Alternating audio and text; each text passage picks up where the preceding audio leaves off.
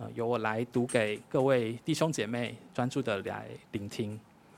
罗马书三章二十一节，但如今神的意在律法以外已经显明出来，有律法和先知为证，就是神的意，因信耶稣基督加给一切相信的人，并没有分别，因为世人都犯了罪，亏缺了神的荣耀，如今却蒙神的恩典，因基督耶稣的救赎，就白白的称义。神设立耶稣做挽回祭，是凭着耶稣的血，借着人的信，要显明神的义，因为他用忍耐的心宽容人先时所犯的罪，好在今时显明他的义，使人知道他自己为义。也称信耶稣的人为义。既是这样，哪里能夸口呢？没有可夸的了。用何法没有的呢？是用立功之法吗？不是，乃是用信主之法。所以我们看定了，人称义是因着信，不在乎遵行律法。难道神只做犹太人的神吗？不，也是做外邦人的神吗？是的。也做外邦人的神，神既是一位，他就要因信称那受割礼的为义，也要因信称那未受割礼的为义。这样，我们因信废了律法吗？断乎不是，更是坚固律法。今天在我们当中证道的是龚天行长老，证道的主题是从界外求到压线。我们把时间交给长老。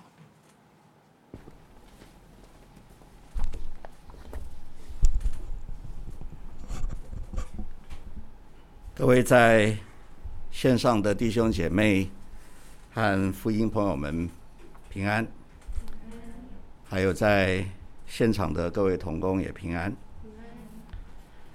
上上个星期文瑜师母的主日信息是出界，东福的设计同工很幽默的改编了现在最夯的羽毛球双打麟洋配的。在东京奥运夺得金牌制胜球的梗图，为文瑜师母的题目做了最好的诠释。文瑜师母的题目跟梗图实在是太有趣了，用一次不够，所以我也东施效颦，来蹭一下东京奥运的羽毛球热。所以我今天的题目是从界外球到压线，从界外球到压线。文瑜师母讲的经文的范围是罗马书的三章的第九到第二十节，主题是没有人是义人，也就是说，在神的标准之下，我们的球都出界了。而我今天要分享的罗马书的三章二十一到三十一节，是因信称义的信息。也就是说，虽然我们打球都犯规，都出界了，但是因着神所差遣帮助我们的双打的搭档耶稣基督的神救援，我们的界外球就成了压线的球。今年下半年，我们讲台信息的主题精卷是罗马书。罗马书在整本圣经的当中有非常崇高的地位。改教先驱的马丁路德称赞誉罗马书是最纯粹的福音。加尔文，我们呃长老会改革中的呃创始的大师，则说罗马诗书是了解整本圣经当中的钥匙。今天我们所要讲的经文范围。就是罗马书当中最为基督徒所推崇的教义，因信称义。罗马书是保罗书信当中逻辑性最强的，所以我们要慢慢的一节一节的来读。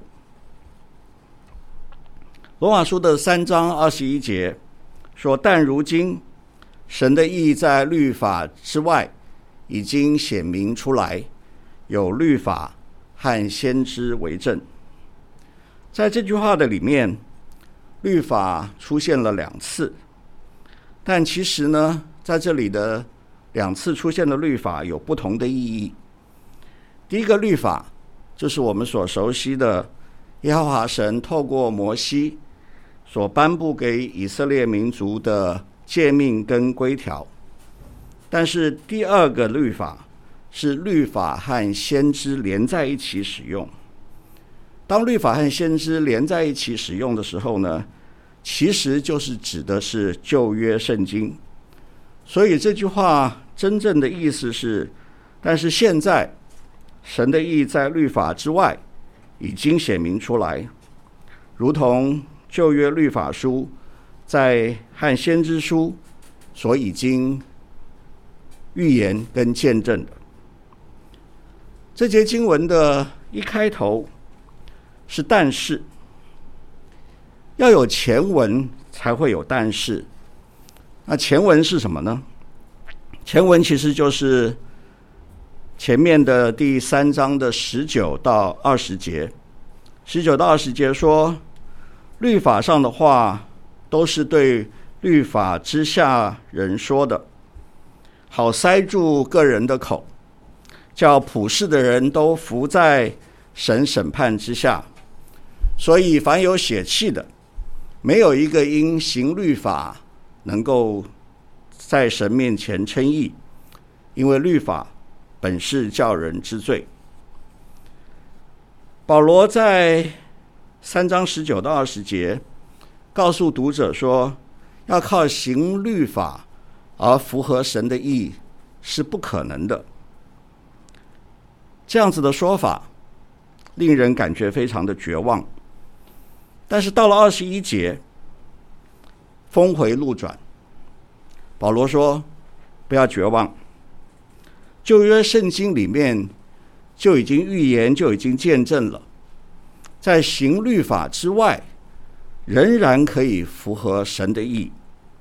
而现在这条另外的道路，这条有盼望的道路，神已经显明给我们了。”在继续往下看之前，我想我们必须要先解决一个问题：到底什么是神的义？神的义是不是就是律法呢？神的义应该不等于律法，因为第二十一节说，神的义在律法之外已经显明出来了，所以。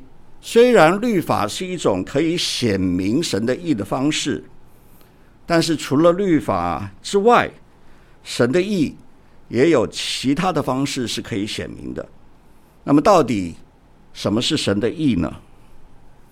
希腊文的原文的当中，神的义的义是 “de kaiosone”，中文翻译为义，英文翻译为 righteousness。中文和英文的字典里面，对于义的解释，对于 righteousness 的解释，基本上是相同的，都是指合宜的道德行为。这样子的解释，对于我们这些必须要在道德标准之下接受判断的人来说，是很恰当的。但是对于道德主体的神，却似乎好像说了等于没有说。神既然是道德的主体，那么神的义其实就是神所设立判断是否合一的标准。那么神的标准又是什么呢？我与师母在上上周的讲道当中讲了一个小故事，我不晓得各位还记不记得，在教堂婚礼的礼拜上面，有一个小男孩坐在第一排，他被新娘婚纱的长长的下摆所吸引，一直想要去玩那个婚纱的下摆。母亲怕小男孩干扰婚礼的进行，就对小男孩说：“我画一条线，过线就是坏小孩，不过线就是好小孩。”这条线其实就是母亲为小男孩所定的义，神的义其实也就是如此。人逾越了神所定的界限，就是不义；在神的界限之内，就是义。那么这条神的界限，其实在创造的起初是非常简单明确的，那就是园中生命树上的果子可不可以吃？吃了，人就越线了；吃了，就代表人不愿意。伏在神的界限之内，想要在神之外去树立自己判别是非的标准，人其实就是要篡夺神的地位，想要自己变成神。当人犯罪弃绝了神的意、神的标准，试图要建立自己的标准的时候，其实。就没有标准了，于是整个世界就陷在罪恶的当中。神用洪水毁灭了这一个罪恶的世界，只留下挪亚家族。而当挪亚家族繁衍，他们又骄傲起来，想要建立塔顶可以通天的巴别塔，要和神比高，要传扬自己的名。神于是分散他们在全地，彼此语言不通。神在万国万族的当中拣选了亚伯拉罕，建立以色列民族，带领他们出埃及，使他们成为神的子民，并且颁布律法，要透过以色列民族对律法的实践，把神的标准。神的意示范给万民万族来看，但是很不幸的，律法实践的结果是前面经节里面所说的：凡有血气的，没有一个因行律法能够在神面前称义，因为律法本是叫人知罪。律法的本意。是要显出人的罪，叫我们这些时时犯罪，但是却根本不自觉自己犯罪的人，能够知道自己其实是出界的，是不符合神的标准的。但是律法虽然是能够让我们知道我们自己出界了，但是却并没有给我们能够去符合神标准的能力。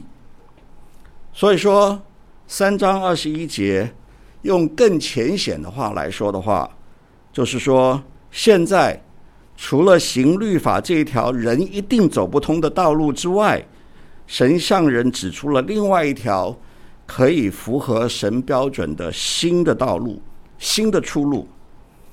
而这条新的出路，在旧约圣经的当中，众先知已经见证。已经预言过了。我们再往下看，二十二到二十四节，经文说：“就是神的意，因信耶稣基督，加给一切相信的人，并没有分别，因为世人都犯了罪，亏缺了神的荣耀，如今却蒙神的恩典，因基督耶稣的救赎。”就白白的称义，这条神现在显明的道路，这条出路，就是借着相信耶稣基督，神认定所有相信耶稣基督的人都在他所定的界限之内，都符合他的标准，所有人都没有差别，我们都犯了罪。都没有按照神起初造人的本意反映出神的荣耀，但是现在神却送给了我们一个礼物，因着耶稣基督的救赎，我们可以白白的被神认定为符合他的标准，在界限之内。用打球的比喻来说，我的球打得真烂。我只能够站在前面，假装打得很漂亮的样子。但是神派给我一个搭档，耶稣基督，和我配搭双打，那一个跳起来杀球的。只要我接受耶稣基督做我做我的搭档，和他成为一组，我们这一组的球，每一球都在界内，甚至于我们还可以得金牌。为什么接受和这位耶稣基督搭档，我的球就可以不出界了呢？二十五到二十六节说，神设立耶稣做挽回祭，是凭着耶稣的血，借着人的信，要显明神的义。因他用忍耐的心，宽容人先时所犯的罪，好在今时显明他的义。使人知道他自己为义，也称信耶稣的人为义。在说明这段经文之前，我们必须要回到旧约圣经里面去了解什么是挽回祭。中文翻译作挽回祭的这个希腊字，在旧约圣经里面其实并不是一种祭典，而是约柜的顶盖。也就是两头都雕刻了基路伯的所谓的施恩座，但是因为在立位记的当中规定，大祭司在一年一度的赎罪日的时候，要将赎罪祭所献的公牛和公山羊的血弹在这个施恩座上，所以这个字也就有赎罪祭的。意思，有些英文译本里面就把这个字直接翻译为赎罪祭。犹太历每年的七月初十，大祭司要为以色列的百姓赎罪，使百姓脱离一切的罪过。赎罪祭的仪式是由大祭司宰杀一只公牛、一只公牛犊和一只公山羊。然后将这个祭牲的血弹在施恩座前，去献给神。透过这个一年一度的隆重的祭典，以色列人虽然在行为上逾越了神所定的界限，没有达到神的标准，但是透过献上的寄生的血，神以耐心宽容了以色列民族。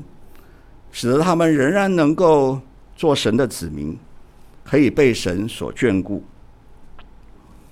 保罗在这段经文当中所提出来的见解，就是旧约时代赎罪祭当中被献祭的祭牲，不过是预表耶稣基督。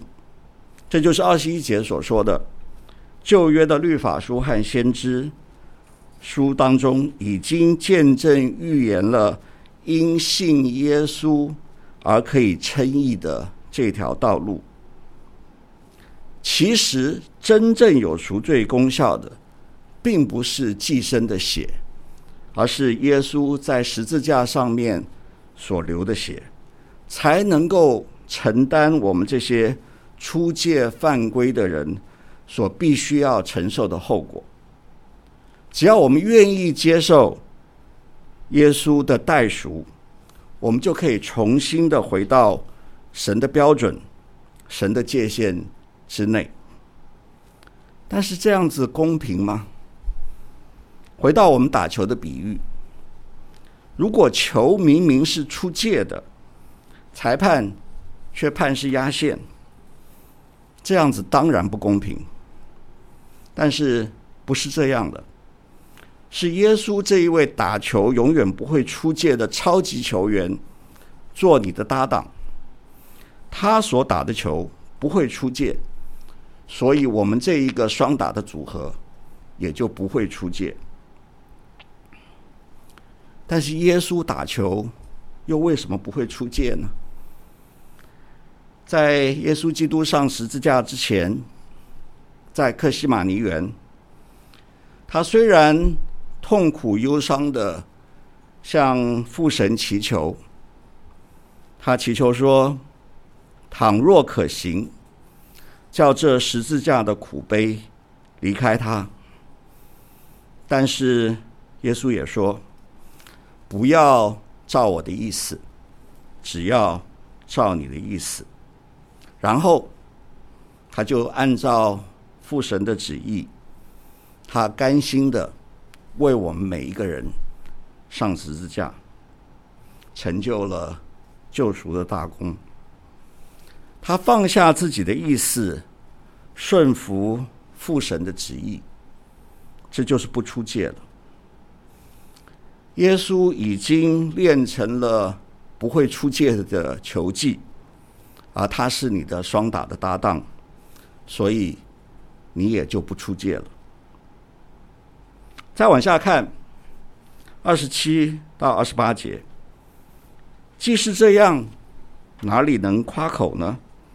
没有可夸的了。用合法没有的呢？是用立功之法吗？不是，乃用信主之法。我们看定了，人称义是因着信，不在乎遵行律法。既然所有的人都一样，都不能够靠行律法。而去符合神的标准，那我们还能够在神面前自夸吗？当然，我们就没有什么可夸的了。我们要根据什么样的原则才能够符合神的标准呢？是靠我们努力的去遵守律法当中的规定，这些遵守规定的行为来换取神的认可吗？我们换不来的。因为我们这些以自我中心的罪人，以自我为中心的罪人，在行为上面是一定会出界的。我们必须要靠信心的原则，我们只能够相信并且接受那个已经全然顺服了父神的主耶稣，在十字架上面的宝血的救赎。神因为耶稣为我们承担了出界的后果，神就可以认可我们。所以，我们认定神人能够符合神的标准，是因着信心，而不是靠努力遵行律法的行为。还是回到打球的比喻，我们的羽毛球双打组打到了冠军，但是。我不能够吹牛，是我的球打得好，所以得到冠冠军。实际上是我球打得真的很烂，我只能够站在前面蹲下来做个样子。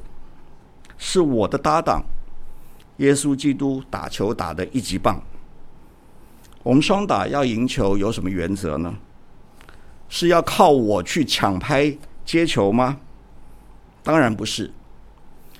原则是我要相信我的拍档耶稣基督的球技，不和他抢攻，或者我们要暂时想象排球的做法，我们要相信耶稣基督的杀球技，我们要把球做给他，而不是自己去杀球。基督信仰和所有其他的主要宗教信仰最大的不同是恩典。佛教、伊斯兰教，我们台湾的民间宗教，都强调功德。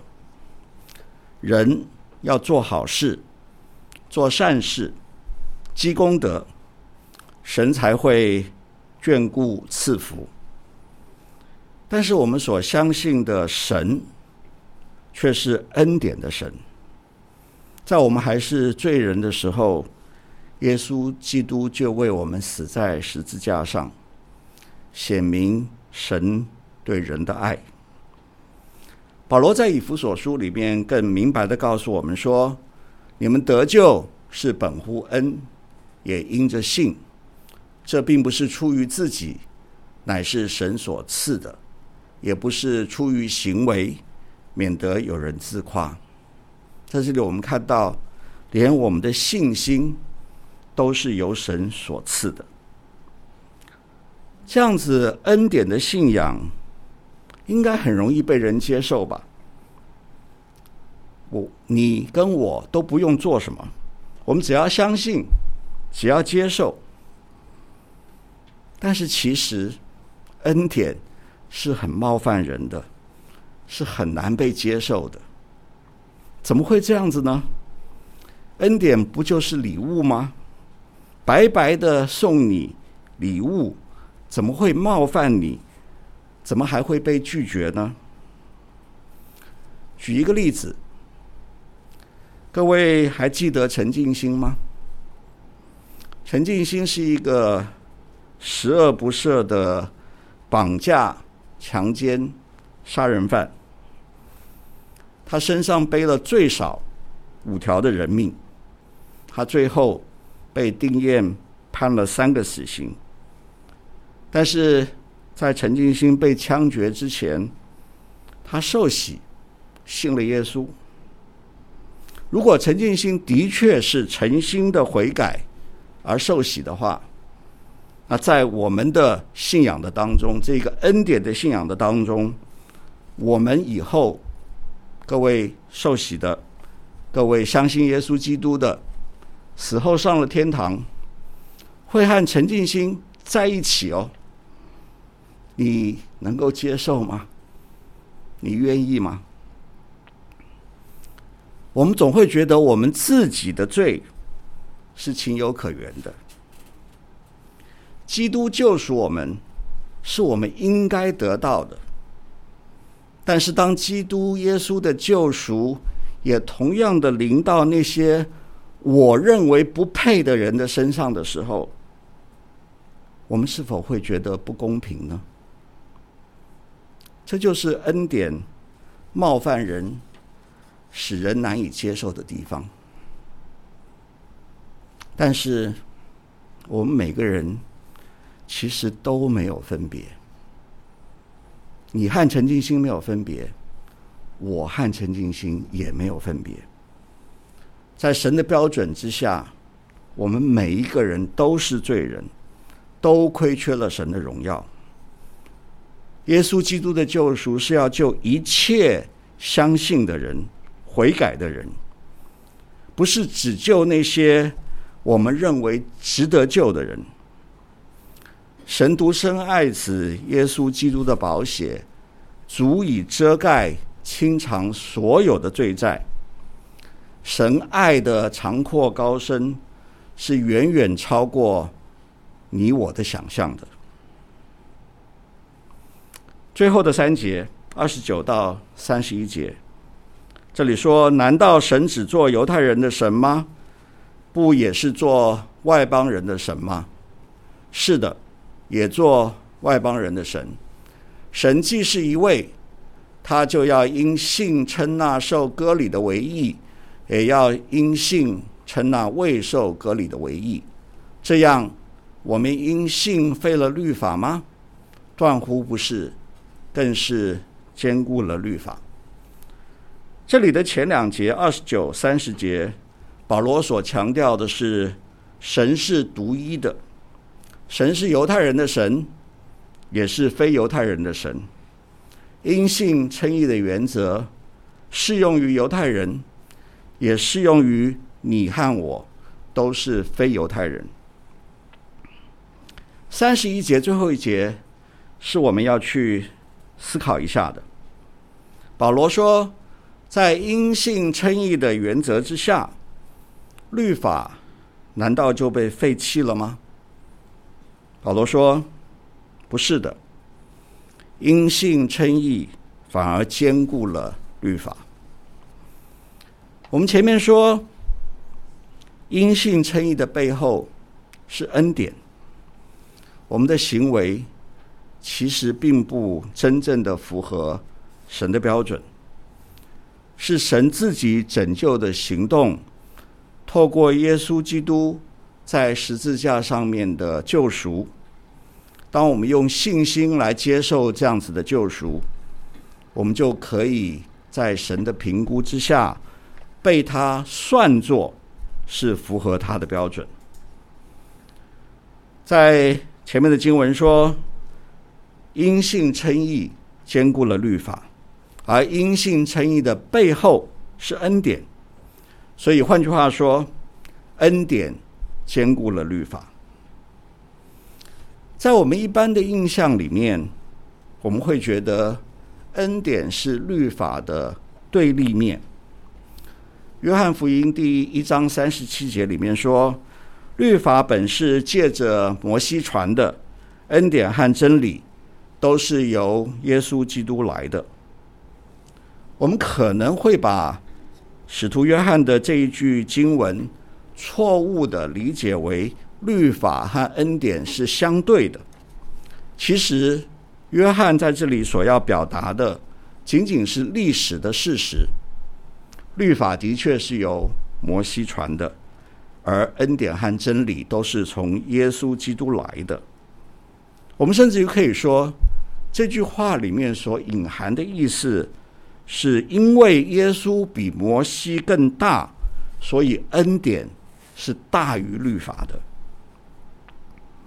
真正与恩典相对的，其实是律法主义，而不是律法。保罗加拉太书里面所真正反对的，也是律法主义，而不是律法。律法是神对以色列民族表达他自己，使得以色列人知道什么是符合神标准的圣洁生活，而透过这样子的律法，可以和神建立起关系，成为神的子民。但是律法的本身并没有赋给以色列人民、以色列民族符合神标准的能力。神触犯律，人触犯律法，人触犯律法是不可以避免的。但也因此，律法可以使人知罪，因为我们一直触犯律法。因为我们一直触犯律法，所以说我们也知道，我们不能够靠行律法来自己救自己，我们需要神的救赎。但是律法主义是什么呢？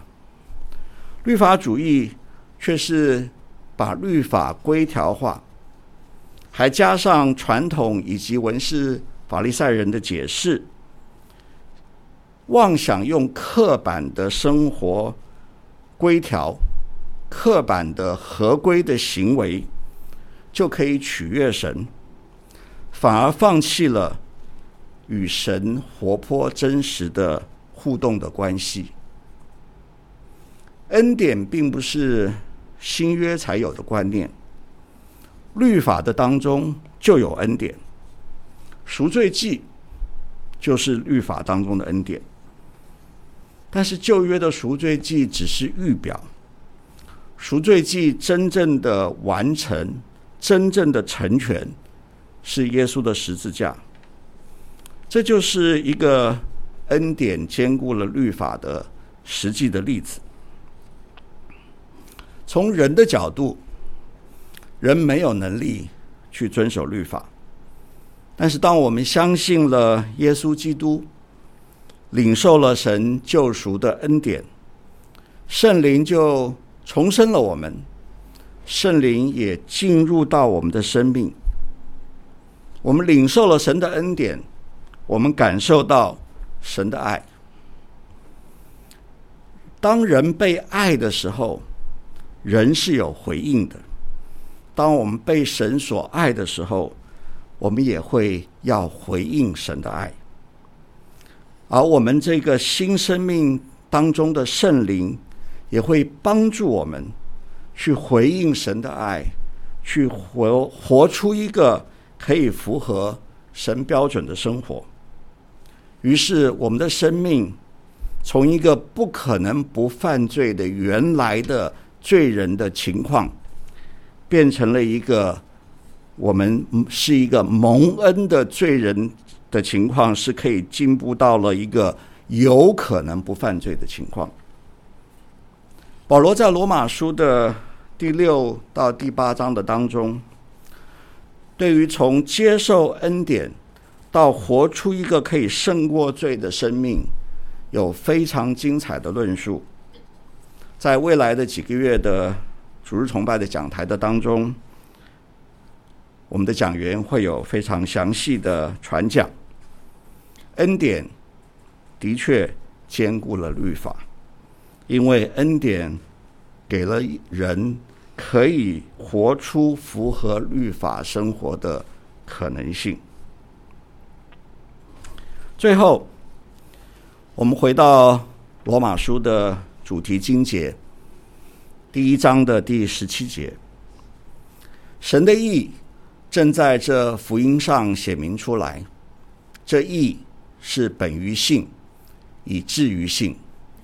如经上所记，一人必因信得生。神的意是神为人所画的界限，但是神的意更是福音。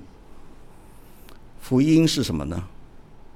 福音就是耶稣基督为你死，承担了你的罪，使你这原来死在罪孽过犯当中的生命，得以和耶稣基督一起复活。而得享这个福音的关键是相信，相信耶稣基督为我们死而复活的恩典。神已经派了这个金牌球王耶稣基督做我们双打的拍档，我们只要接受耶稣基督做我们的拍档，我们的双打组合就可以战无不胜，球球都可以压线。我们一起祷告，